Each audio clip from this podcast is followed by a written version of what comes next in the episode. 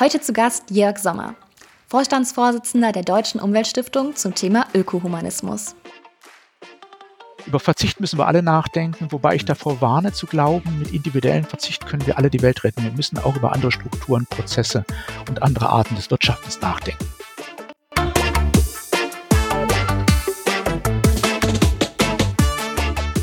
Moin, Servus und Hallo zum Grünen Mikro, deinem Podcast zum Thema nachhaltige Wirtschaft. Unser Host Markus Noack interviewt für euch die CEOs und GründerInnen nachhaltiger Unternehmen sowie Prominente und WissenschaftlerInnen. Wir stellen euch die Gründungsgeschichten erfolgreicher, nachhaltiger Unternehmen vor und begleiten deren Weg von der Gegenwart in die Zukunft. Ganz besonders interessieren uns natürlich die Menschen hinter den bekannten Marken. Prominente Persönlichkeiten und WissenschaftlerInnen ergänzen den Teil, den die Wirtschaft nicht darstellen kann. Wie muss sich unser Denken im Anthropozän verändern, damit wir eine ökologisch verträgliche und sozial gerechte Zukunft gestalten können? Eine spannende Frage, wie wir finden. Dieses Mal im grünen Mikro Jörg Sommer, Vorstandsvorsitzender der Deutschen Umweltstiftung und erfolgreicher Kinder- und Jugendbuchautor. Im Podcast wollte Markus von Jörg Sommer den Ökohumanismus erklärt bekommen und mit ihm über die Aufgaben der Deutschen Umweltstiftung sowie über seine jahrzehntelange Erfahrung als Buchautor sprechen. Und jetzt direkt rein ins grüne Mikro mit Jörg Sommer von der Deutschen Umweltstiftung.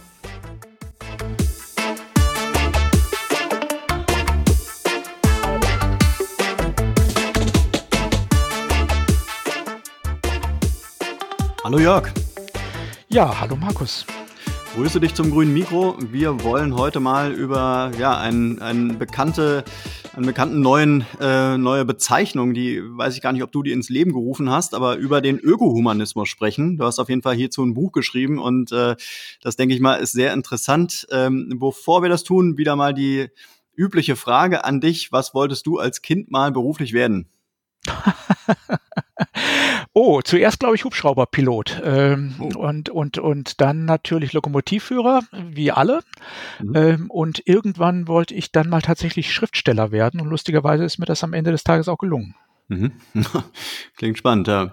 Ähm, dann äh, sag uns doch mal, was, was am Ende draus geworden ist und stell dich mal kurz vor. Du bist auf jeden Fall der Vorstandsvorsitzende der Deutschen Umweltstiftung. Ich glaube, die Deutsche Umweltstiftung, die wird vielen bekannt sein. Ähm, in deinem Buch vielleicht noch nicht so ganz, aber äh, hol uns mal so ein bisschen ab. Wer bist du und was machst du? Ja, gern. Also ähm, Jörg Sommer, wie gesagt, der Name. Ähm, ich bin eigentlich von Haus aus äh, studierter Politikwissenschaftler und Soziologe, habe dann mal gemacht ein ordentliches Zeitungsvolontariat und habe es dann tatsächlich geschafft, irgendwann mal mein Hobby zum Beruf zu machen, also das Schreiben von Büchern. Ich habe mit meiner Frau zusammen über 200 Kinder- und Jugendbücher geschrieben mhm. und habe dadurch im Laufe der Jahre auch ähm, so eine gewisse finanzielle Unabhängigkeit bekommen und kann es mir dann auch leisten, heute Vorsitzender der Deutschen Umweltstiftung zu sein, denn das ist ein Ehrenamt, mhm. Ähm, auch wenn es eigentlich Vollzeit ist. Ähm, und ähm, als solcher äh, versuche ich mich natürlich sehr stark in dem Bereich zu engagieren und ein bisschen auch der Gesellschaft und den Menschen und auch der kommenden Generation etwas zurückzugeben, weil die Kinder und Jugendlichen haben ja ein Stück weit dafür gesorgt, dass ich heute diese Unabhängigkeit habe, indem sie meine mhm. Bücher gelesen habe. Mhm. Ich glaube aber, das Buch, über das wir teilweise heute sprechen wollen, ist tatsächlich kein Kinder- oder Jugendbuch, es ist ein sehr politisches mhm. Buch. Mhm. Das mhm. ist das sogenannte ökohumanistische Manifest und ich mhm. vermute auch, das ist der Begriff, auf den du vorher angespielt hast. Genau, genau. Ähm, aber lass uns gerne noch mal so ein bisschen auf deine Kinder- und Jugendbücher eingehen, weil ich mich auch da die Frage gestellt hatte, wie, wie kommt man dazu, dass man äh, ja, Kinderbücher schreibt und dann am Ende des Tages auch noch so viele und das dann auch noch mit deiner Frau zusammen. Äh, Erzähl doch mal so ein bisschen, wie, wie kam ihr zu der Idee? Ja, das ist natürlich so. Ich habe immer sehr gerne gelesen und ich habe auch immer sehr gerne mir Geschichten ausgedacht und ähm, im Grunde ist das ja eigentlich ein fantastischer Job, Kinder- und Jugendbuchautor. Ne? Man lügt den ganzen Tag das Blau vom Himmel herunter, mhm. denkt sich Geschichten aus und wird dafür noch bezahlt. Also was will man denn mehr? ähm, es war tatsächlich ein, ein Hobby. Also wir kommen beide, meine Frau und ich haben beide so Kinder- und Jugendarbeit gemacht. Das heißt, also mit Kindergruppen viel gearbeitet, haben da auch immer Geschichten erzählt und haben irgendwann festgestellt, es macht uns Spaß. Und was einen unglaublichen Spaß macht, ist natürlich Kindergeschichten vorlesen. Mhm. Ähm, auch deshalb, weil Kinder so herrlich undiplomatisch sind. Also wenn man vor Erwachsenen sage ich mal, eine Stunde lang das Telefonbuch von Tokio vorliest, dann schlafen die zwar alle ein, aber wenn man dann fertig ist, gibt es so einen erlösenden Applaus. Mhm. Ähm, bei Kindern, wenn man da nicht wirklich spannend und attraktiv ist, dann gehen nach 20 Sekunden die ersten Chipstüten auf und die mhm. Füße scharren. Mhm. Ähm, und Kinder spiegeln einem das unheimlich äh, sofort zurück. Und das war für uns natürlich auch immer sehr, also ich gebe zu, das Vorlesen von Büchern war für uns spannender als das Schreiben und auch das Schreiben hat schon Spaß gemacht. Mhm. Also das ist so ein bisschen so, so zu diesem Hintergrund. Ähm, ansonsten ist es unheimlich interessant und ich kann es jedem nur empfehlen, in einer Beziehung zusammen Bücher zu schreiben, weil das nochmal eine besondere Tiefe auslotet, mhm.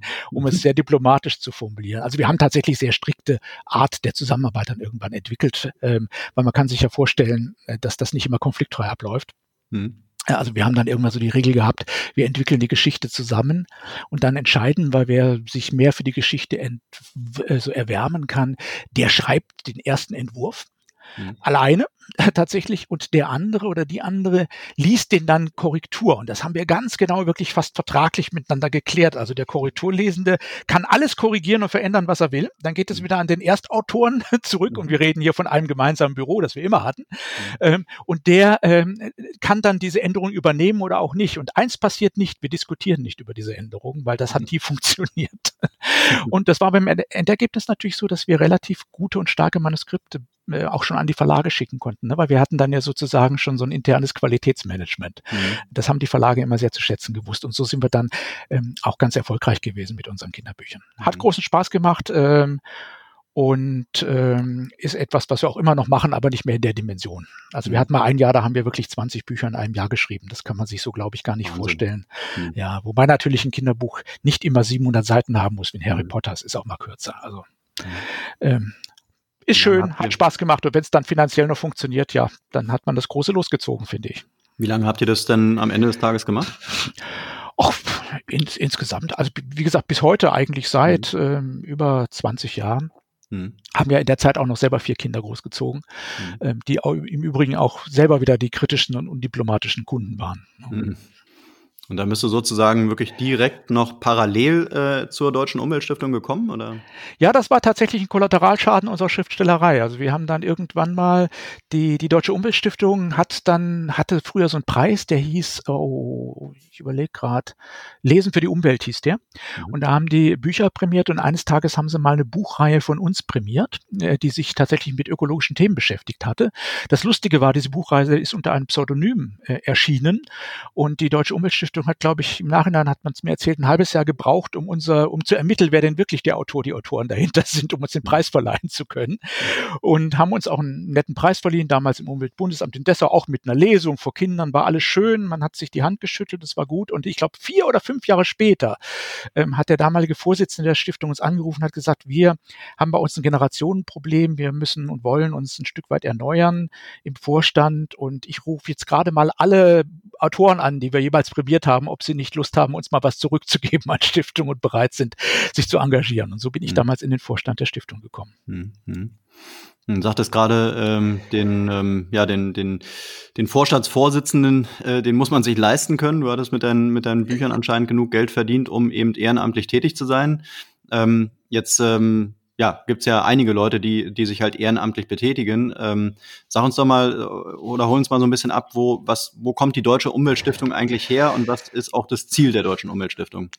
Ja, die Deutsche Umweltstiftung ist tatsächlich die älteste Bürgerstiftung in Deutschland. Die ist 1982 gegründet worden.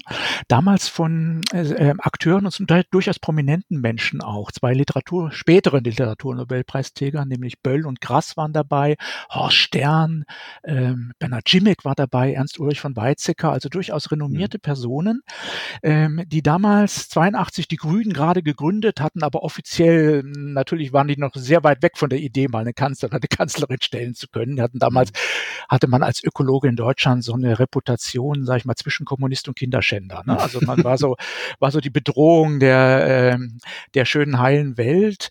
Ähm, und es gab damals ähm, auch sehr großen Frust bei den ersten Ökos, die ja schon sehr weit waren ne? und mhm. sehr, sehr viel gedacht haben und in der Gesellschaft so gar nicht landen konnten mit ihren Themen. Und da war die Idee, was machen wir, um diese vielen Bürgerinitiativen, die sich in den 80er Jahren gründeten, zu fördern. Und damals war Günter Grass gerade zurückgekommen aus einer Lesereise in den USA und hatte da diese Community Foundations kennengelernt, ähm, die es dort ja sehr stark gibt. Also diese Bürgerstiftungen, die vor Ort soziale Arbeit leisten, weil ja dort auch kein soziales Sicherungssystem existiert, wie wir es bei uns kennen. Mhm. Und hat gesagt, lass uns doch sowas machen. Also eine Stiftung, die anders ist als alle anderen, nicht so eine Stiftung, die ein reicher Multimillionär äh, mit seinem Erbe generiert, sondern wir suchen uns ganz viele Menschen, die alle ein bisschen Geld dazu geben, machen, machen dann zusammen eine Stiftung und die hat die Aufgabe, so ein bisschen den Bürgerinitiativen als Starthilfe ein bisschen äh, zu helfen und haben damals mit über 360 Menschen in Mainz diese Deutsche Umweltstiftung gegründet. Ähm, und heute ist es eine Stiftung mit über 3500 Stifterinnen und Stiftern. Da sind Schüler dabei, die mit ein oder zwei Euro Stifter wurden, andere mit mehr Geld und mehr Engagement, ist aber immer noch in der Hauptsache ehrenamtlich, hat ganz wenig hauptamtliche Mitarbeiter, lebt sehr vom ehrenamtlichen Engagement. Wir haben einen Beirat mit fast 100 ehrenamtlichen Akteuren und die Aufgabe der Umweltstiftung ist heute vor allen Dingen Bewusstseinsbildung, um es mal salopp mhm. zu sagen. Also den, ähm, die Menschen dabei zu begleiten, ein ökologisches Verhalten für sich zu entwickeln. Und ich glaube, das ist ein Thema, mit dem brauchen wir auch nicht die Sorge haben, dass wir in näherer Zukunft da an Aufgaben verlieren. Mhm. Naja, klar, die Zeit könnte letztendlich nicht besser sein. Nichtsdestotrotz, wie differenziert ihr euch gegenüber anderen Stiftungen? Naja, zum einen tatsächlich, dass wir eine echte Bürgerstiftung sind. Also bei uns gibt es nicht den einen großen Stifter mit dem vielen Geld, sondern wir müssen das alles auch ein Stück weit immer wieder so partizipativ miteinander ausverhandeln. Das ist mal das eine. Und das zweite ist, und das ist die Stärke, die man als Stiftung hat im, vielleicht, im Vergleich zu einem Verband, so wie BUND oder ähnlichen Umweltverbänden. Eine Stiftung ist auf lange Existenz ausgelegt und ist ja auch nicht auf Mitgliedsbeiträge angewiesen. Und deshalb können wir auch mal Themen sehr lange ähm, bespielen, bei denen andere ähm, anderen mal die Luft ausgeht. Und, und das ist sehr wichtig, wir können auch Themen bespielen und Konflikte eingehen, mit denen man nicht unbedingt viel Spenden generieren kann und sich vielleicht nicht so beliebt macht. Also ein wichtiges Thema, an dem wir als Stiftung dran sind, ist das Thema der sogenannten Suffizienz. Also ich sag's mhm. mal salopp, Verzicht. Mhm. Völlig unpopulär. Man hat es ja wieder mitbekommen bei den Grünen, die einen Bundestagswahlkampf bestreiten wollten und irgendwie diesen Spagat zwischen Verzicht und Klimaschutz versucht haben hinzubekommen. Und am mhm. Ende hat es ja nicht so gut funktioniert, wie man es erhofft hat. Über Verzicht zu sprechen, macht man als Verband nicht, wenn man Spenden sammeln will. Mhm. und wir als Umweltstiftung können uns das leisten und leider müssen wir es auch tun, weil ich schon, glaube schon sehr, dass wenn wir in Zukunft uns etwas ähm, klimakompatibler verhalten wollen, und das müssen wir am Ende, müssen wir auch darüber reden, über Dinge, die wir nicht mehr tun. Mhm. Ja, und das ist so eine Stärke, die wir als Stiftung haben. Mhm. Was bedeutet denn für dich persönlich Verzicht? Ja, für mich persönlich bedeutet Verzicht natürlich äh, aktuell vor allen Dingen Verzicht auf Freizeit, mhm. weil man sich sehr engagieren muss. Es bedeutet aber natürlich, dass man sich zum Beispiel sehr gut überlegt, wie man reist. Also ich ähm, muss natürlich in meiner Funktion relativ viel unterwegs sein. Jetzt die letzten zwei Jahre mit Corona war ich sehr dankbar, muss ich sagen, dafür, dass es doch äh, digitale Möglichkeiten gab, auch mit Menschen in Kontakt zu treten. Aber ansonsten fahre ich locker meine 40.000 Bahnkilometer mhm. und damit bin ich ein Bahnkunde. Und ich glaube, das ist ja schon Leidensgeschichte genug in Deutschland. Mhm. Ne? Ähm, also das ist tatsächlich etwas. Ein anderer Verzicht, das sage ich jetzt mal ganz bewusst, da bin ich kein Vorbild. Ich bin nach wie vor jemand, der auch Fleisch isst. Mhm. Und das ist ein Verzicht, der mir sehr schwer fällt. Ich reduziere das so gut ich es kann. Habe auch das nötige schlechte Gewissen, wenn ich es nicht tue. Mhm. Aber das ist meine persönliche Verzichtsgeschichte, an der ich noch klar mache und arbeite. Von meinen vier Kindern sind drei auch Vegetarier beziehungsweise Veganer und da kann man sich vorstellen, dass man da auch immer wieder schon in der Familie Debatten hat und diese Debatten sind richtig. Aber wir merken es. Über Verzicht müssen wir alle nachdenken, wobei ich mhm. davor warne zu glauben, mit individuellem Verzicht können wir alle die Welt retten. Wir müssen auch über andere Strukturen, Prozesse und andere Arten des Wirtschaftens nachdenken. Mhm. Ja, die eigene Verantwortung bleibt. Aber äh, es ist nicht nur von uns Einzelnen zu lösen. Es sagte mal jemand, es gibt kein richtiges Leben im Falschen. Ist vielleicht ein bisschen hart der Spruch. Mhm. Ähm, aber wir können nicht alle individuell die großen Probleme der Zeit äh, in unsere eigene Biografie klarziehen. Mhm. So leicht ist es nicht. Mhm. Gut, aber man kann, man kann Vorbild sein und man kann irgendwie Leuchttürme äh, ne, Absolut. Und man ähm, äh, kann natürlich auch, wenn man zum Beispiel von anderen Verzicht fordert oder mit der Wirtschaft sich streitet über die Frage, welche Produkte braucht man, ne, welche Art des Wirtschaftens, sollte man schon auch ernsthaft an seiner eigenen persönlichen Klimabilanz arbeiten ähm, und nicht immer nur mit dem Finger auf andere zeigen. Das ist natürlich mhm. auch gerade ein sehr beliebter Sport. Mhm. Und deshalb ist es eine Geschichte, ähm, Verzicht bedeutet ja auch nicht unbedingt ein schlechtes Leben zu haben. Also ne, Verzicht heißt ja auch möglicherweise auf Dinge verzichten, die einem das Leben gar nicht besser machen, mhm. sondern nur stressiger.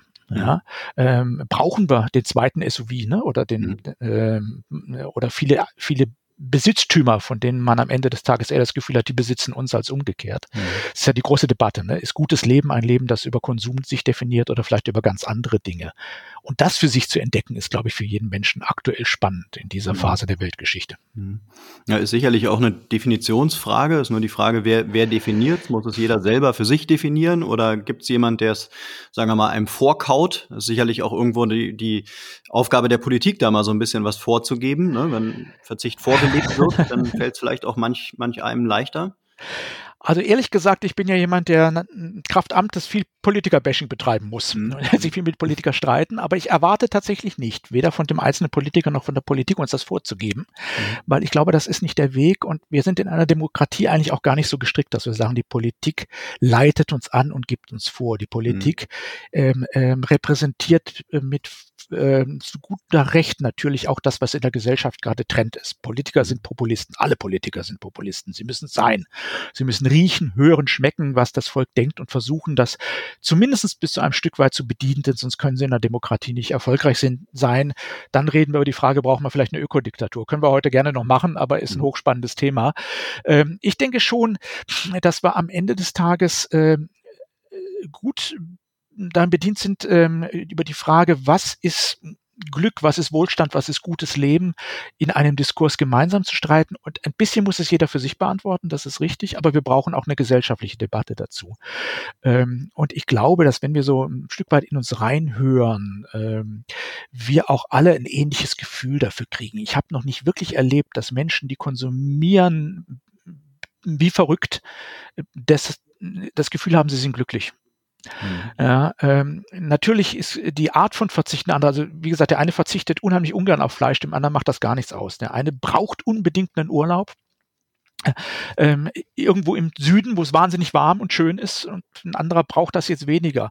Ähm, also ich glaube auch, dass das gute Leben dass man schon auch ein Stück weit definieren kann, aber dass das am Ende für jeden doch eine individuelle Antwort dar mhm. darstellt. Was wir aber wissen, und das äh, ist nun hinreichend auch soziologisch erforscht, ist, dass es zum Beispiel Grenzen gibt, dass man weiß, ab einem bestimmten Monatseinkommen ähm, steigt der Glücksfaktor überhaupt mhm. nicht mehr. Mhm. Ähm, und die Tatsache, dass man ein Eigenheim besitzt, macht sehr viele Menschen in Deutschland so gar nicht glücklich. Ja, weil Kredite drücken, weil man mhm. weiß, man muss sich jetzt krummlegen die nächsten 30 Jahre, um die Finanzierung abzubezahlen. Ähm, umgekehrt sind auch viele Menschen nicht glücklich. Wir haben hier in Berlin ja auch gerade nicht umsonst die Debatte, die kein Eigenheim besitzen, sondern Miete zahlen müssen und mhm. bei einem der großen Miethaie mhm. untergekommen sind. Ähm, also was ist denn Glück? Glück ist ja im Grunde eine, vor allen Dingen ein Gefühl auch von, von Sicherheit. Es, es sind soziale Kontakte zu Menschen, die einem wichtig sind. Es ist keine Angst haben zu müssen. Es ist äh, satt werden zu können. Es ist es im Winter warm zu haben. Es ist äh, äh, Zugang zu Wasser und hygienischen Einrichtungen zu haben. Und dann stellen wir schon fest, ein ganz großer Teil der Menschheit ist diese Art von gutem Leben versagt. Mhm. Und solange das noch so ist, glaube ich, ähm, sollten wir uns sehr ernsthaft damit auseinandersetzen, wie wir dieses gute Leben, also diesen Minimalbedarf für gutes Leben für viele Menschen generieren, ohne das Klima und die Umwelt weiter zu belasten. Das ist die Frage unserer Zeit. Und ähm, nicht die Frage, ähm, werde ich glücklich mit einem neuen Auto alle zwei Jahre oder nicht. Also wer das braucht, um glücklich zu sein, da sage ich, denk mal über dein Leben nach. Ich glaube, du bist irgendwo falsch abgebogen. Mhm. Ja, vielleicht steckt am Ende des Tages da auch wieder so ein bisschen äh, eine Bildungsfrage dahinter oder vielleicht ist es auch ein bisschen elitär zu sagen, man jeder muss irgendwie Verzicht leben können. Ne? Da sind wir wieder in der Fleischthematik. Kann man sich Fleisch leisten? Sollte man sich Fleisch leisten? Hat Fleisch überhaupt was mit Geld zu tun? Ja, ja. ja ich habe also festgestellt, ich bin auch im Leben sehr viel rumgekommen in der Welt. Ich habe festgestellt, dass das Empfinden von Glück erstaunlicherweise in ganz vielen Kulturen ganz, ganz wenig mit dem materiellen Wohlstand zu tun hat. Ich plädiere jetzt nicht äh, für Askese. Ne? Also ja. ich glaube auch nicht, dass es umgekehrt so ist. Je ärmer man ist, desto glücklicher ist man. Das ist auch eine völlige Verzerrung des Bildes. Mhm. Ich sagte ja auch zum Beispiel gerade die Sicherheit, ne? nicht Angst vor Krieg äh, zu haben, zu glauben, äh, sicher zu sein, dass man abends einschlafen kann und morgens lebend wieder aufwacht. Das ist mhm. vielen Menschen nicht vergönnt. Also es gibt da schon minimale Dinge, aber ich stelle fest in Gesellschaften, also die größte Gastfreundschaft habe ich immer erfahren in Gesellschaften, in denen die Menschen am wenigsten hatten. Mhm. Ähm, und das waren auch immer Gastfreundschaften, wo man sehr schnell miteinander ins Lachen kam. Ja? Mhm. Und mhm. nirgendwo sind die Menschen so verkniffen wie in einem Land wie Deutschland. Ja? Mhm. mhm. Ähm, also äh, es geht mir nicht darum zu sagen, äh, je weniger Konsum, desto glücklicher ist man, sondern es geht mir darum, dass Glück und Konsum zwei Dinge sind, die nicht unmittelbar was miteinander zu tun haben. Da gibt es keine Proportionalität. Hm. Das ist, glaube ich, die ganz entscheidende Herausforderung. Mhm. Ähm, und wenn es richtig schräg wird, dann, wenn wir unser Glück über Konsum definieren und diesen Konsum dann noch auf Kosten des Restes der Welt und vielleicht auch kommender Generationen generieren, dann wird es letztlich völlig schräg.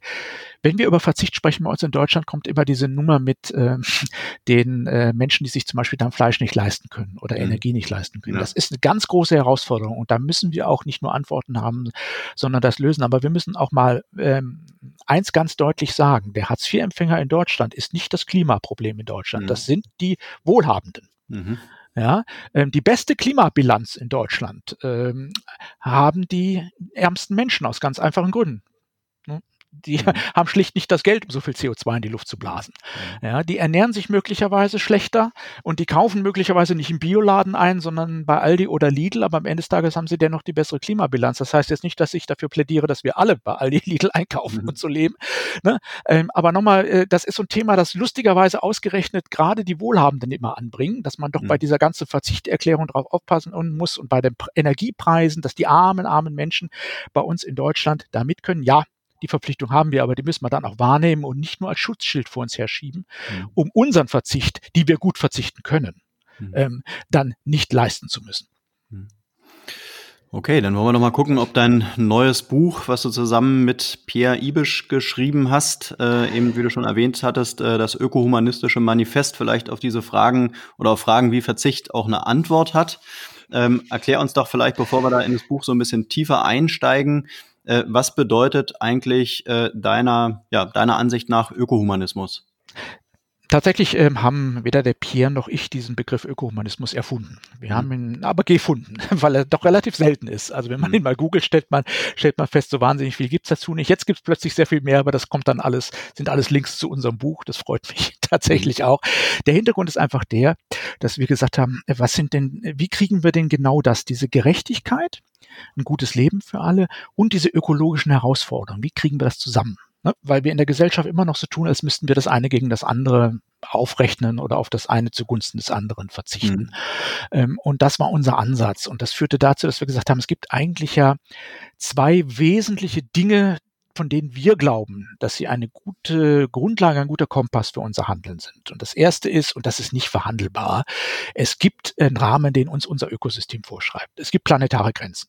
Ne? Wir versuchen die lange schon zu überschreiten und stellen fest, es funktioniert nicht und deswegen haben wir den Klimawandel produziert, ruinieren die Biodiversität und vieles andere auf diesem Planeten. Ja. Die Natur verhandelt nicht, es gibt einen ökologischen Rahmen, den müssen wir akzeptieren. Punkt. Das klingt ganz einfach, ist aber etwas, was offensichtlich in Regierungshandeln, in wirtschaftlichem Handeln und im privaten Handel vieler Menschen im Alltag kein, kein Maßstab bisher darstellt.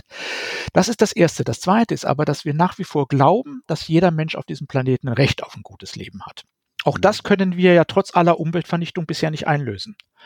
Und deswegen ist unsere Prämisse eigentlich gewesen, wie müssen wir denn denken, wo kommen wir hin, zu welchen Ergebnissen, welche Antworten generieren wir, wenn wir diese beiden Dinge einfach mal ganz frech als Gesetz nehmen. Also planetaren Grenzen akzeptieren und ein gutes Leben für alle Menschen anstreben und erreichen wollen. Das sind eigentlich die beiden einzigen Prämissen, die zusammen diesen sogenannten Ökohumanismus ergeben.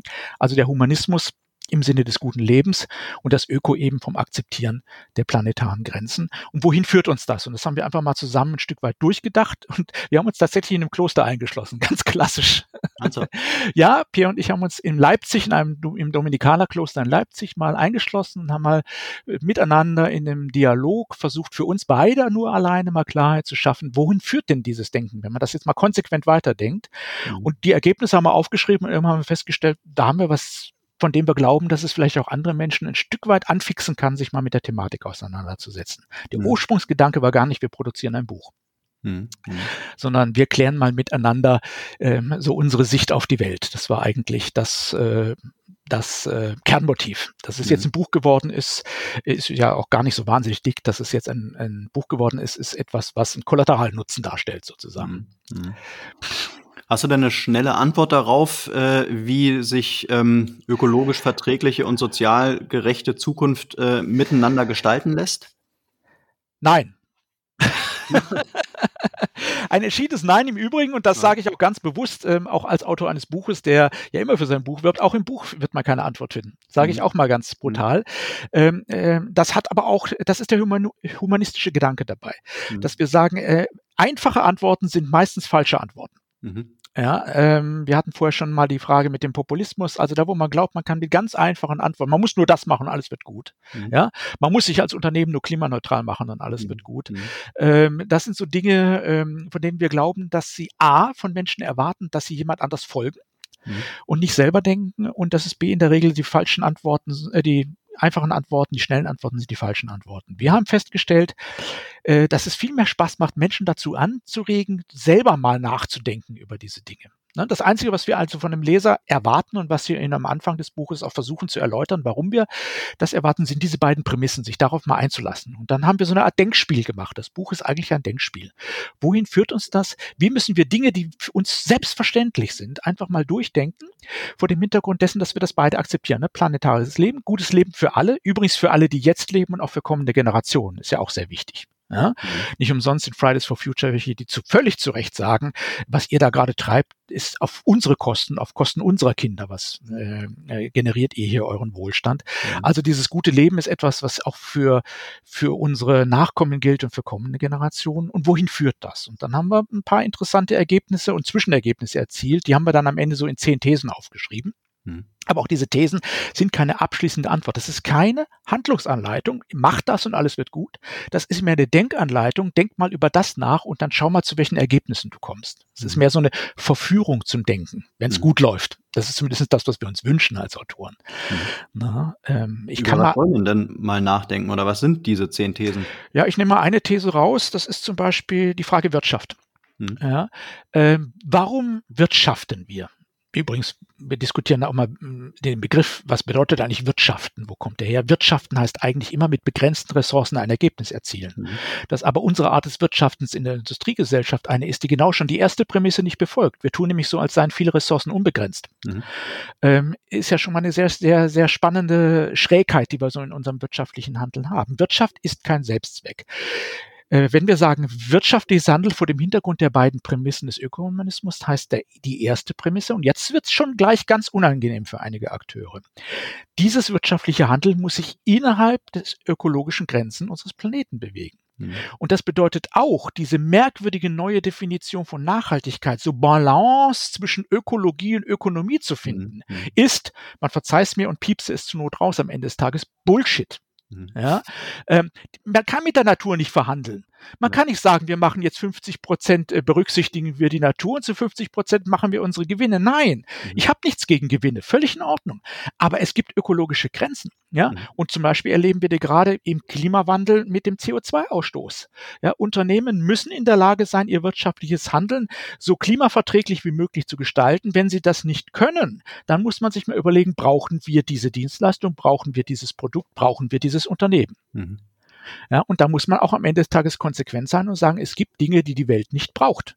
Mhm. Und früher hat man sie nur nicht gebraucht. Heute sind wir an einem Punkt der Geschichte, wo wir sagen, es gibt Dinge, die die Welt sich nicht leisten kann. Mhm. Ja, das ist mal die eine Sache. Das zweite ist ja die, das gute Leben als Prämisse. Wenn Wirtschaft dazu beiträgt, dass es, dass Menschen gut leben können, dann ist es gut und richtig und wichtig und absolut notwendig. Wenn Wirtschaft aber am Ende des Tages nur dazu beiträgt, dass es für einige ganz wenige die schon sehr viel haben, noch mehr generiert, auf Kosten des guten Lebens, zum Beispiel der Ressourcen auf der Südhalbkugel für andere Menschen, dann ist es Wirtschaft, für die es keinen Grund und keine Begründung gibt. So, und jetzt merkt man schon, so banal wie diese Ausgangsthesen klingen, so spannend wird es dann ganz schnell in der Deduktion, wo man dann am Ende landet, wenn man darüber nachdenkt. Ja? Ähm, und das ist auch die Sorte von Verzicht, die ich meine. Nicht jeder muss sehr viel weniger Wohlstand haben, sondern es gibt bestimmte Dinge, die wir schlicht nicht brauchen ähm, und die wir miteinander natürlich gesellschaftlich verhandeln müssen. Das entscheidet nicht Jörg Sommer oder Pierre Ibisch, was wir nicht brauchen. Ne? Das mhm. ist schon ein gesellschaftlicher Prozess. Ich habe meine subjektive Meinung zu bestimmten Dingen und die haben andere vielleicht auch. Ähm, aber wir werden darüber nachdenken müssen. Wirtschaft heißt nicht mehr, jeder kann herumwirtschaften und Profit generieren, wie es ihm gerade passt und der Markt es hergibt. Mhm. Ja, es regelt eben nicht der Markt. Mhm. Ja, ähm, das, also wenn, wenn wir eins gelernt haben in 150 Jahren Industrialisierung, dann, dass der Markt das offensichtlich nicht so gut hinkriegt mit Klimaschutz und Ökologieverträglichkeit. Und sind wir mal ehrlich, wenn wir uns heute die gesamte Welt angucken, hat der Markt das auch nicht gut hingekriegt, damit auch nur einen großen Teil der Menschheit mit einem guten Leben zu versorgen. Mhm. Aber da sind wir ja eigentlich am spannenden Punkt, äh, wie du schon sagst. Also jetzt äh, ähm, machen sich viele Unternehmen, äh, machen sich Gedanken, wie können sie jetzt klimaneutral werden. Die wenigsten versuchen klimapositiv zu werden. Klimaneutralität ist sozusagen, wie du auch im Vorgespräch schon gesagt hast, dass irgendwie das, das äh, neue, äh, das neue Nachhaltigkeit äh, ähm, ist in aller Munde. Ähm, jetzt muss man im Prinzip diesen ja, diesen, diesen Diskurs irgendwie, ähm, der darf ja nicht nur in der Politik geführt werden, der muss eben auch gesellschaftlich geführt werden. Wie, wie kommen wir jetzt da irgendwie schnell ähm, auf, eine, auf eine gute Linie? Tatsächlich liegt, äh, liegt es natürlich ein Stück weit auch daran begründet, dass, äh, wie immer übrigens, wie beim Begriff der Nachhaltigkeit, auch beim, beim Begriff der Klimaschutz, des Klimaschutzes natürlich in der die Industrie immer sehr gut darin ist, so Begriffe bis zur Inhaltslosigkeit äh, mhm. zu entleeren. Mhm. Ne? Weil nachhaltig bedeutet ja heute im Grunde gar nichts mehr in der ja. Wirtschaft. Ja, ne? Und äh, klimaneutral ist eine, ist eine Betrugsnummer. Tut mhm. mir leid, wenn ich das so mhm. deutlich sage. Ne? Ähm, ich finde es äh, solide und gut und richtig, wenn Unternehmen ähm, daran arbeiten, ähm, ihren CO2-Ausstoß zu minimieren. Das ist schwer. Und sind wir mal ehrlich, in der Produktion oder in, im eigentlichen wirtschaftlichen Handeln wird nicht jede Art von Unternehmen klimaneutral sein können. Das muss es auch nicht sein. Es wird dann aber zur kompletten Lüge, wenn man sich diese Klimaneutralität zusammenkauft über irgendwelche Zertifikate für irgendwelche willkürlichen Pflanzaktionen mhm. auf der Südhalbkugel, wo man dann möglicherweise Menschen ihre Existenzgrundlage wegnimmt, die als Subsistenzbauern dann plötzlich ähm, verdrängt werden, weil ja die, die Industrieländer da unten Platz brauchen, um ihre Bäume zu pflanzen, damit wir hier weiter unser CO2 emittieren können wie zuvor. Also völlig schräge Nummer, die übrigens so eine neue Form von, ich sag mal salopp, Ökoimperialismus teilweise teilweise beinhaltet. Mhm. Ja, also das sind ganz, ganz schräge Antworten. Und das sind übrigens alles Antworten, die auf Basis auch manchmal mit diesem Aspekt, du sagtest jetzt gerade, schnell. Ja, wir mhm. müssen jetzt schnell was tun. Mhm. Ähm, Nein, wir müssen das Richtige tun. Und das Richtige muss manchmal auch überlegt sein. Und schnelle Lösungen sind so ähnlich wie diese einfachen Antworten. Ja? Ähm, wir brauchen Lösungen, aber diese ganz schnellen Lösungen sind dann möglicherweise entweder die falschen Lösungen, es sind mhm. möglicherweise Scheinlösungen oder das ist leider so, es sind dann gesellschaftlich nicht verträgliche Lösungen. Die große Herausforderung wird sein, diese, diese Transformation unserer Gesellschaft hin zu einer, einem wirklich, sag ich mal, ökologisch verträglichen und sozial auch sinnvollem Handeln. Dass diese Transformation ein Prozess ist, da müssen ganz viele Menschen, die übergroße Mehrheit der Menschen muss da mitgehen. Und das geht nur über gesellschaftliche Debatten und nicht darüber, dass einer ein Buch schreibt oder ein Politiker entscheidet oder eine Partei das äh, per Mehrheit im Bundestag durchbeschließt. Das ist leider so. Ja, und das ist auch der Grund, weswegen wir ja auch und ich auch als ökologisch engagierter Mensch so sauer bin, dass das Buch ähm, über die Grenzen des Wachstums vom Club of Rome bereits vor 50 Jahren veröffentlicht wurde. Ne? Und wir jetzt äh, sozusagen 50 Jahre verbaselt haben. Und wenn man mhm. sich den Glasgow, den Klimagipfel anguckt, hat man ja das Gefühl, da haben viele immer noch nicht die Zeichen der Zeit verstanden. Mhm. Äh, am, Ende, äh, am Ende des Tages geht es also darum, diese, diese Optionen, diese Handlungsmöglichkeiten, diese Veränderungen, die auch nötig sind in einer Gesellschaft, ein Stück weit in einem gesellschaftlichen Prozess miteinander zu gehen. Und deshalb bin ich ja, was eine Sache angeht, auch ein großer Optimist. Ich glaube nach wie vor, dass Demokratie die richtige Form gesellschaftlicher Organisation ist für Gesellschaften, die sich wandeln müssen. Ich höre ja manchmal auch den Ruf, wir bräuchten so eine Expertokratie oder eine Ökodiktatur oder, oder, oder. Mhm. Ähm, also in der Geschichte der Menschheit haben, haben Diktaturen weder für die Umwelt noch für die Menschen was Positives mhm. gebracht. Ja. Ich gebe auch zu, und da bin ich bei den Kritikern, die sagen, auch die Demokratie muss erstmal noch beweisen, dass sie Klimaschutz kann und ökologisches Verhalten. Aber ich glaube, dass sie es kann. Aber dazu müssen wir, ich glaube, wir müssen viel politischer werden in unserem Alltag. Wir müssen viel mehr über diese Themen diskutieren und wir müssen da auch mit den sage ich jetzt auch vor dem Hintergrund als Kinder- und Jugendbuchautor, wir müssen auch mit Kindern und Jugendlichen schon anfangen. Wir müssen denen nicht Nachhaltigkeit unterrichten, wir müssen mit denen über diese Themen sprechen. Und da gibt es nicht nur bei den Fridays for Future, sondern bei ganz vielen Schülerinnen und Schülern. Viele Ideen, viel Bereitschaft, viele Sorgen, viele Ängste vor der Zukunft, aber wir nehmen die alle noch nicht ernst. Und sind wir doch mal ehrlich, auch die Politik zeigt sich von den Fridays eigentlich immer nur genervt. Inzwischen mhm. sind ja auch die Grünen ein bisschen genervt von den Fridays, weil sie sie natürlich auch Versprechen festnageln, die sie, die sie programmatisch selber mal getroffen haben.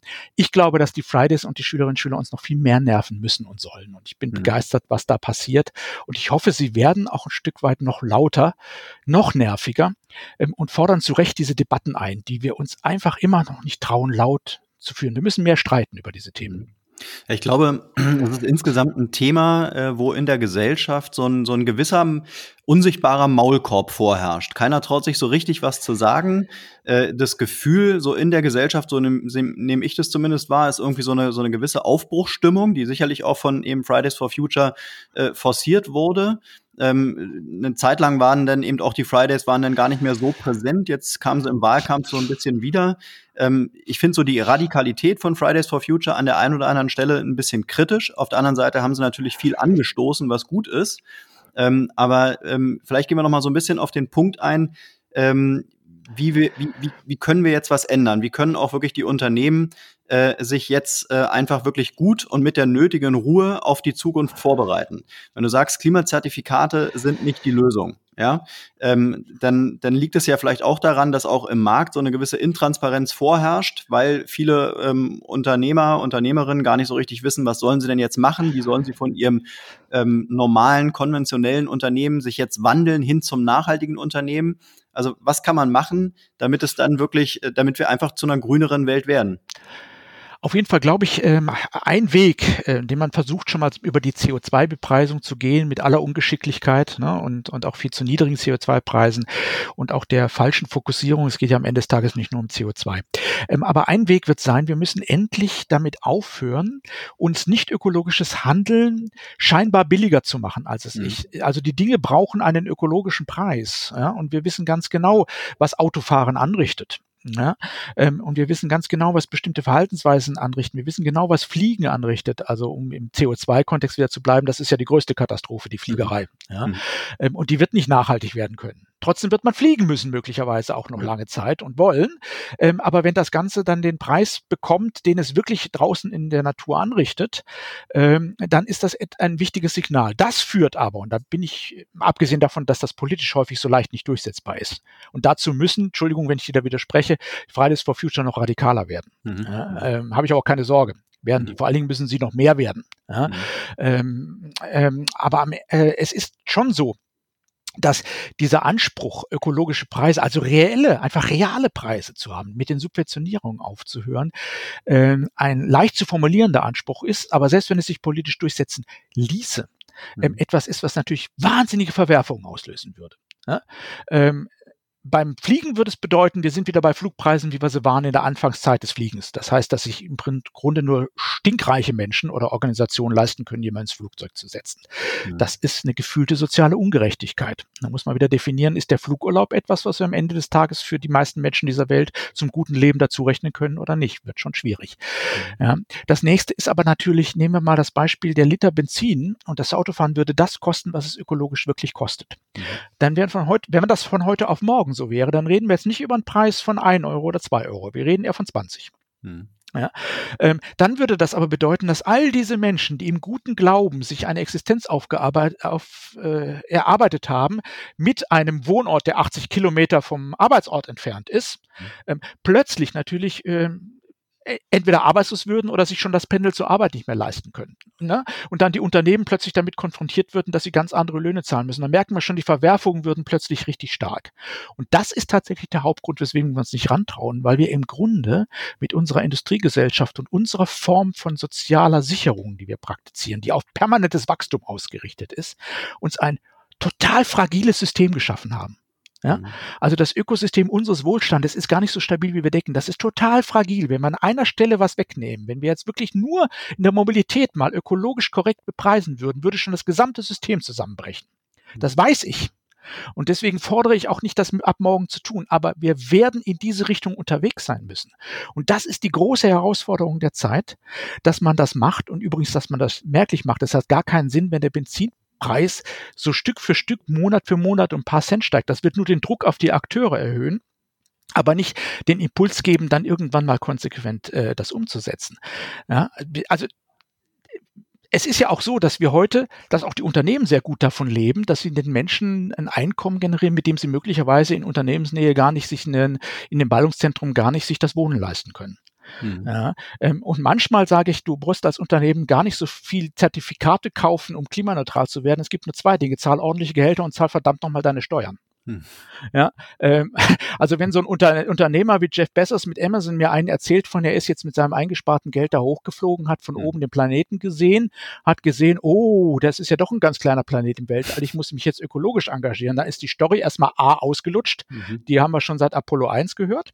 Mhm. Ähm, B, in so einem Fall völlig unglaubwürdig und ein Unternehmen wie Amazon, das ja quasi die Steuervermeidung als Kerngeschäftsmodell hat, mhm.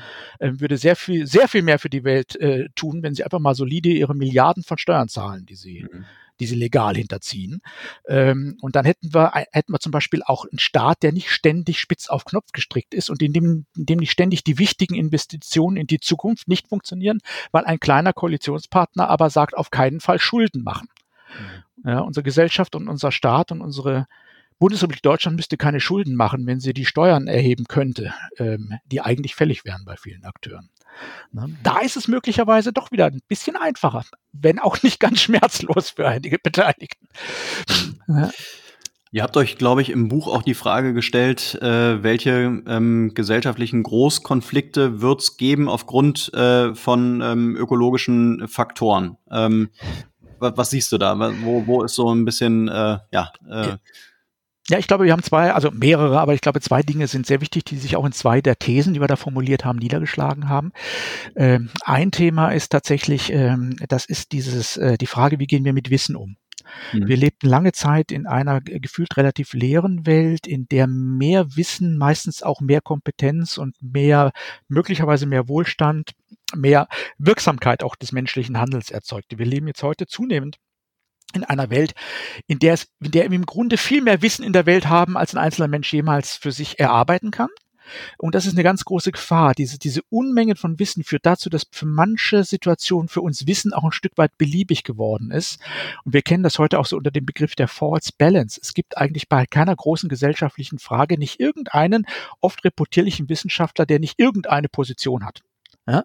Äh, man kann sich im Grunde ich möchte jetzt nicht heute bei uns mit der Corona-Debatte anfangen, ne, aber zum Thema Impfen oder nicht impfen. Ne?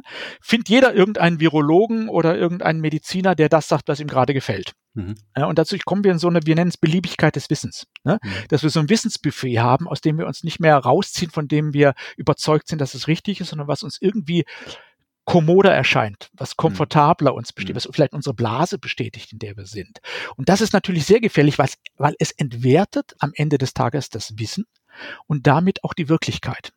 Mhm. Also eine ganz große Gefahr ist, dass wir in eine neue Form von äh, ja, äh, von manche nennen es Religiosität, andere Spiritualität, ähm, also dass wir äh, in eine neue Form von, von Realitätsferne kommen, in der wir uns zusammenbasteln können, wie wir es gerne brauchen. Wir erleben das jetzt mit vielen Verschwörungsgläubigen. Ich sage mit mhm. Absicht nicht Verschwörungstheorien, weil das sind ja keine Theorien, mhm. ähm, sondern wir erleben das bei der Impfdebatte, bei der Corona-Debatte, wir erleben das ähm, bei ganz großen Fragen die unserer Zeit, ne, wo Gesellschaften wie in den USA äh, mit Trump äh, äh, und mit der Chance, dass der möglicherweise nochmal Präsident wird, das ist für mich auch noch nicht durch, mhm. äh, wo man sich auch denkt, spinnen die alle, die Amis? Ja. Mhm. Ähm, es gibt so viele Akteure bei uns in der Gesellschaft, die sich in Teilfragen oder grundsätzlich schon sehr weit von der Realität verabschiedet haben, weil die Realität unangenehm ist. Ähm, und weil das Wissen so breit vor uns liegt, dass wir uns das raussuchen können, was uns gefällt. Das ist die eine zentrale Frage. Eine andere ist, und dann wird es auch nochmal sehr spannend, wir müssen mal drüber nachdenken über unseren Begriff von Eigentum. Mhm.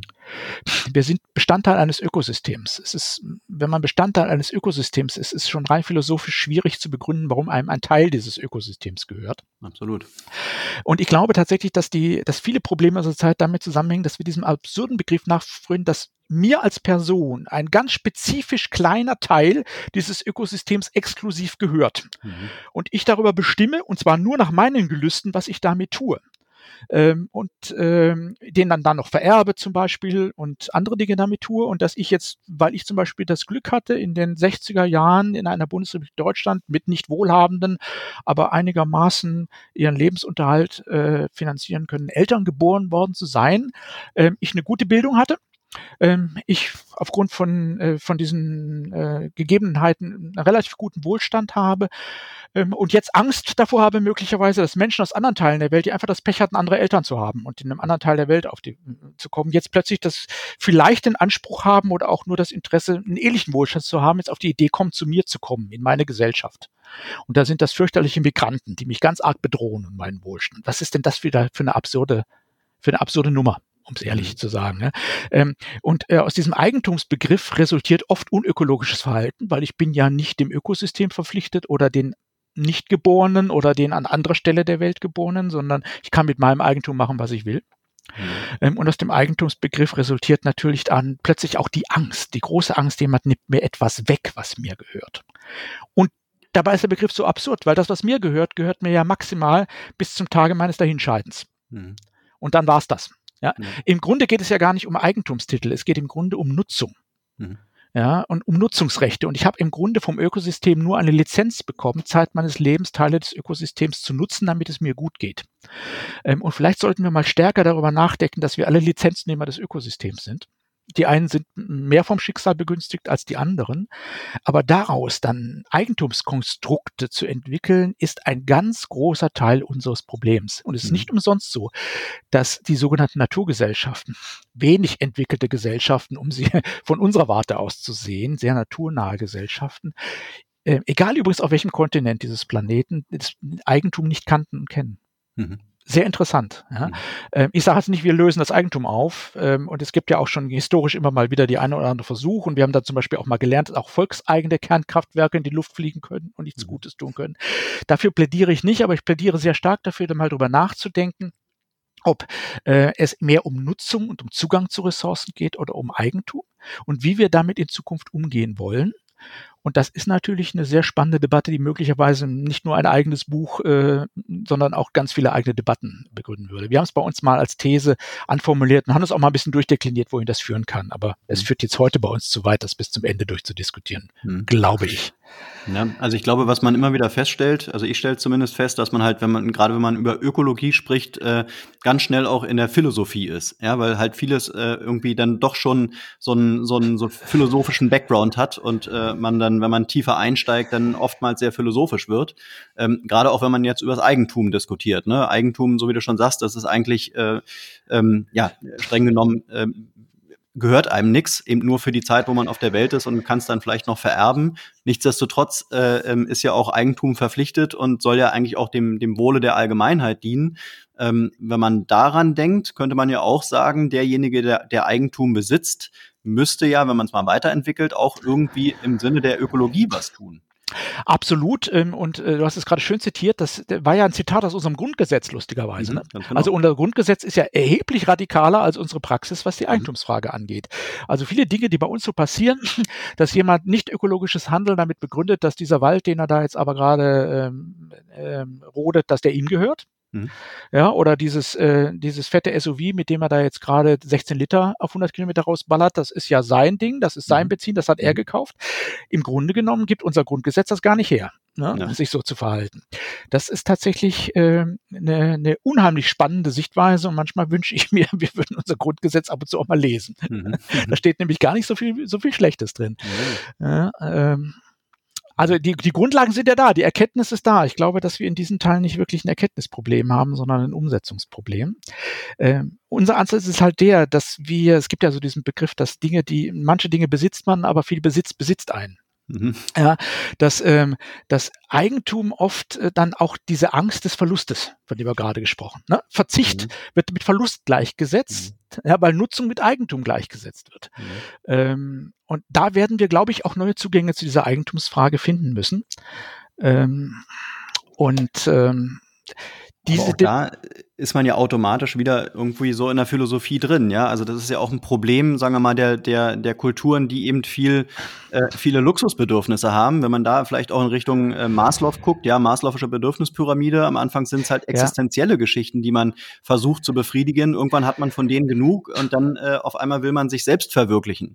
Ja. ja äh, man braucht natürlich kein SUV, um von A nach B zu kommen. Also die Probleme haben ja nur wir, sagen wir mal, die ähm, ähm, die, ähm, ja, die fortgeschrittenen äh, ähm, ähm, Gesellschaften, ja, die einfach viel, viel Wohlstand aufgebaut haben. Äh, andere Gesellschaften, die weniger Geld haben, haben die Probleme ja gar nicht. Ja, tatsächlich ist es so, dass wir in irgendeiner Art und Weise diesen gesellschaftlichen Reset-Knopf finden müssen. Ja, genau. ja, und da gibt es zwei Möglichkeiten. Mehr gibt es nicht. Es gibt im Grunde nur zwei Möglichkeiten. Die Möglichkeit eins ist, wir erkennen die Problematik und äh, versuchen in einem einigermaßen gesellschaftlich verträglichen, mehr oder weniger verträglichen Prozess miteinander äh, ein Stück weit das, äh, dieses Konsum, diese absurde Konsumspirale zurückzudrehen. Mhm. Ähm, ob uns das gelingt, ist offen. Wenn uns das nicht gelingt, wird dieser Reset-Knopf disruptiv gedrückt.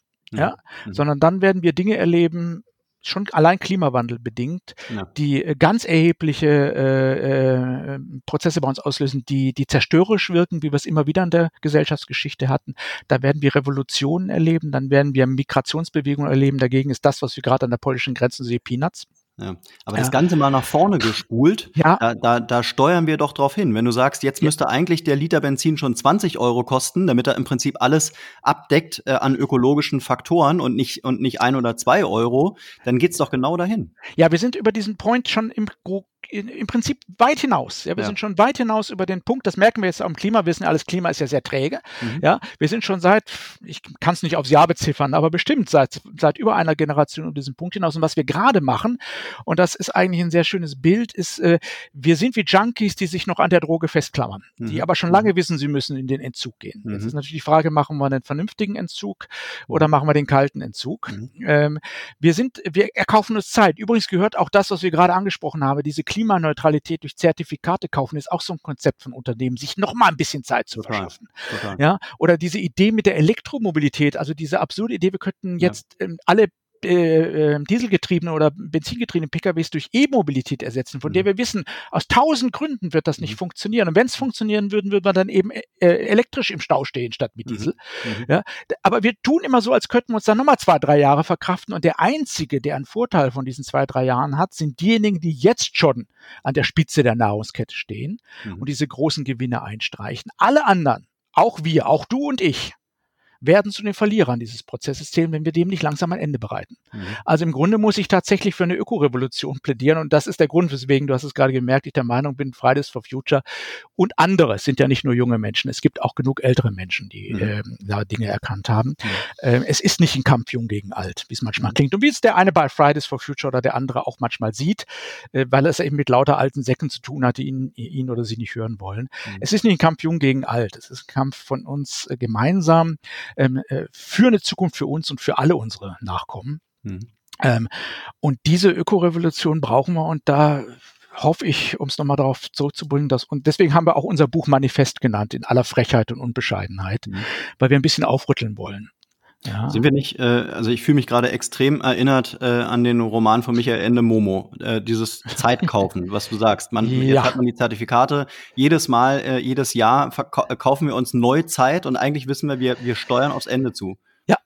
Ja, also tut mir leid, ich kann jetzt nur Ja dazu sagen. Mhm. Und äh, tatsächlich, äh, du hast das sehr schön gesagt, äh, Momo ist auch ein, Michael Ende ist ein Buch, das mich persönlich sehr beeinflusst hatte und ich halte es für eines der revolutionärsten Kinderbücher, Absolut. die es je gegeben hat. Mhm. Würde heute gar nicht auf dem Markt erscheinen. Damals hat er auch es fast nicht schaffen können. Viel mhm. zu dick, viel zu kompliziert, glaubt man für mhm. Kinder, aber jedem Kind, den, auch mhm. meiner Kinder, dem ich jemals Momo vorgelesen habe, ja.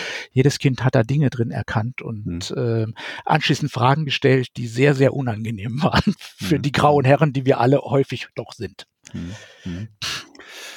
Ja, zum Abschluss, wir sind schon wieder bei fast einer Stunde gelandet. Äh, vielleicht noch die Frage, wie äh, sieht denn äh, ein radikaler und globaler äh, Ökonom Öko Ökohumanismus für dich aus? Also radikal, da hast du dich ja bei den Fridays for Future schon nicht richtig, äh, nicht wirklich dran gestoßen. Radikali Radikalität äh, zielte äh, für mich eher dahin ab, dass man versuchen sollte, die ganze Gesellschaft mitzunehmen und nicht nur die Jungen, ja, dass, dass die Jungen auch versuchen, die Alten mitzunehmen, weil die denken sicherlich noch ein bisschen anders als die heute 20-Jährigen. Ähm, aber wie sieht für dich ein radikaler und globaler Ökohumanismus aus? Also ich fände es fantastisch und das ist natürlich jetzt ein bisschen, äh, ein bisschen Wunschdenken, gebe ich ja zu. Aber ich fände es fantastisch, wenn wir ähm, alle Menschen äh, bei uns dazu bringen könnten, dass wir gemeinsam mal darüber nachdenken, was brauchen wir, um glücklich zu sein, um zufrieden zu sein, um zu glauben, unser Leben ist gut. Mhm. Was brauchen wir? Und da darf auch von mir aus jeder wirklich äh, sagen, was er denkt. Das ist gar nicht die Frage. Wenn ein Mensch sagt, ich fahre unheimlich gern multibilische Gegend, ich, ich, äh, dann ist das auch etwas, was zunächst mal da auf dem Tisch liegt. Aber überhaupt darüber zu reden, statt sich wie ein, wie ein Junkie auf Entzug an, einen, äh, an die Droge zu klammern, von der man im Grunde weiß, sie macht einen kaputt. Mhm. Ja, das wäre ein Prozess und ich würde uns diesen großen gesellschaftlichen Diskurs wünschen und versuchen auch da, wo immer ich bin, anzustoßen, mit Jungen, mit Alten, untereinander und quer und schräg. Deswegen reden ja auch wir heute miteinander, deswegen machen Menschen wie du so einen Podcast, mhm. unterstelle ich jetzt mal. Das ist doch letztlich auch das gleiche Motiv. Wir müssen miteinander drüber sprechen und das tun wir verdammt viel zu wenig. Okay, und dann ganz zuletzt äh, von dir noch äh, ein Tipp. Ähm, vielleicht hast du einen, ja, einen Gesprächspartner, eine Gesprächspartnerin, die du uns vorschlagen willst, äh, oder hast vielleicht auch ein, ein, Thema, ein nachhaltiges Thema, ein Projekt, ein Unternehmen, ein Startup, äh, was du in der letzten Zeit äh, entdeckt hast, äh, auf das du uns hinweisen möchtest. Ey, ja, doch, da fällt mir was ein, tatsächlich. Äh, ein schönes Projekt von jungen Menschen initiiert äh, und die haben alte mitgenommen. Das ist eine relativ junge Initiative. Die haben Pech oder Glück gehabt mit Anfang Corona, sind die in der Stadt gegangen. Die nennen sich äh, immer diese Anglizismen One for the Planet. Mhm. Die haben eine ganz spannende Idee. Die haben, äh, jeder von denen, es waren am Anfang so 20 ganz junge Menschen, ähm, gibt jeden Monat einen läppischen Euro Mhm. Ähm, und äh, das legen die zusammen. Und einmal im Monat entscheiden die miteinander gemeinsam, die machen so eine, so eine Online-Abstimmung, welches tolle ähm, Projekt zum Weltretten diese Euro-Menge kriegt. Das waren am Anfang nur 20. Die sind in einem Jahr von, ich glaube, inzwischen fast bei 1800 Leuten gelandet mhm. und verteilen jetzt jeden Monat 1800 Euro und hoffen natürlich, dass es noch viel mehr sind. Und die Akteure dahinter sind unheimlich jung in den 20ern, aber es sind sehr viele, also mich haben sie auch sehr schnell dafür gewonnen, mhm. ähm, sehr viel auch ältere Menschen dabei. Ähm, und der, das Spannende dabei finde ich, keiner von denen bildet sich ein, mit diesem einen Euro rettet er jetzt die Welt, obwohl sie so mhm. salopp den Spruch haben, glaube ich, mit einem Euro die Welt retten. Mhm. Was anderes passiert. Die alle Menschen, die dabei sind, setzen sich jeden Monat für sich und auch wieder miteinander durch diesen partizipativen Prozess damit auseinander, wo sind denn tolle Ideen? Ja, äh, wir müssen was tun, wir wollen was tun. Wer tut denn konkret was? Wen kann ich unterstützen? Das geht's eigentlich. Im Prinzip ist es, das hätten wir als Umweltstiftung erfinden müssen, sage ich ganz mhm. ehrlich. Es ist im Prinzip jeden Monat der verlässliche Impuls, nochmal wieder drüber nachzudenken, was brauchen wir denn in dieser Welt? Und das finde ich so klasse. Ja, es geht da am Ende des Tages, man merkt es von den Summen her gar nicht ums Geld. Es geht darum, für sich und gemeinsam mit anderen zu gucken, wo sind Leute, die sich engagieren, wie kann ich die unterstützen. Finde ich ein fantastisches Projekt. Also One for the Planet kann man auch googeln oder in Ecosia oder einen anderen ökologischen Suchmaschinen eingeben. Lohnt sich, sich das mal anzugucken. Also würde ich empfehlen, ladet euch, ladet euch die mal ein. Mhm. Ähm, sind auch ganz herzerfrischende junge Leute. Das kommen auch aus der Fridays for Future Bewegung, aber wollten ja. eben nicht nur streiken, sondern dann auch die Welt wirklich retten. Finde ich klasse. Mhm. Kann man ja, nur unterstützen. Danke für den Tipp. Ähm, und äh, ja, dir viel, viel Glück mit deinem neuen Buch, das Ökohumanistische Manifest. Bei, bei welcher Auflage liegt er jetzt gerade? Ich, ich weiß es nicht. Die erste Auflage hat der Verlag gesagt, ist, glaube ich, ausverkauft. Die drucken jetzt bald die zweite. Ja. Ah. Ähm, ist es schön. Man also muss es übrigens, ich sage es ganz ehrlich, auch im Sinne der Nachhaltigkeit und äh, der Suffizienz, ihr müsst es nicht kaufen, geht in eine Bibliothek eurer Wahl, sagt, ich möchte es ausleihen. ähm, es geht mir nicht darum, die Bücher zu verkaufen, es geht mhm. mir darum, dass wir uns alle mit diesen Themen beschäftigen. Ja, dann muss die Spiegel-Bestsellerliste neu, neu definiert werden. Wer, wer leiht am meisten? Wäre doch schön, oder? Weil Bücher kann man sehr gut leihen. Ich finde auch diese Buch, äh, diese diversen Bücherkisten so fantastisch, ne? Ja. Wo man sich einfach ein Buch holt und dann dafür eine andere anderes oder wenn man es gelesen hat, wieder hinlegen, ist doch toll. Bei Büchern geht es um den Inhalt und nicht um den mhm. Besitz. Auch hier ist es so. Mhm. Ja, Eigentum ist nicht wichtig. Wunderbar. Die Ressource ist wichtig. Ich danke dir. Jo, ich danke dir, Jörg, und äh, alles Gute. Ja, wünsche ich dir und deinem Podcast auch. Ich finde den Super. klasse. Bis dann. Tschüss. Danke. Ciao.